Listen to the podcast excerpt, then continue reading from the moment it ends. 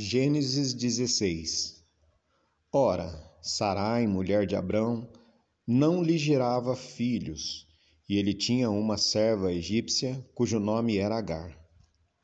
E disse Sarai a Abrão: Eis que o Senhor me tem impedido de gerar. Entra, pois, a minha serva, porventura terei filhos dela. E ouviu Abrão voz de Sarai.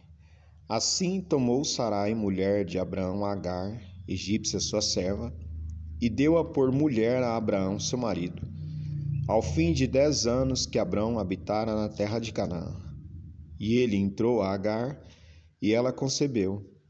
E vendo ela que concebera, foi sua senhora desprezada aos seus olhos. Então disse Sarai a Abrão: Meu agravo seja sobre ti. Minha serva pus eu em teu regaço Vendo ela agora que concebeu, sou menosprezada aos seus olhos. O Senhor julgue entre mim e ti. E disse Abrão a Sarai: Eis que tua serva está na tua mão, faze-lhe o que o que bom é aos teus olhos. E afligiu a Sarai, e ela fugiu de sua face. E o anjo do Senhor a achou junto a uma fonte de água no deserto, junto à fonte no caminho de Sur.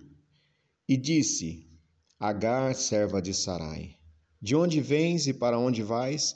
E ela disse: Venho fugido da face de Sarai, minha senhora.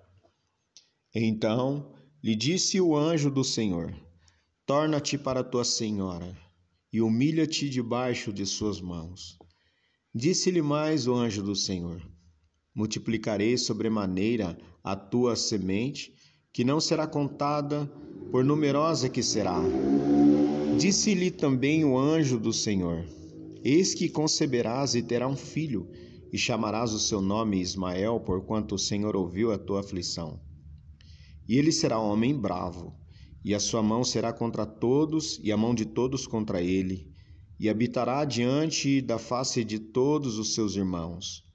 E ela chamou o nome do Senhor que com ela falava, Tu és o Deus da vista, porque disse: Não olhei eu também para aquele que me vê? Por isso se chama aquele poço de Laai Roi.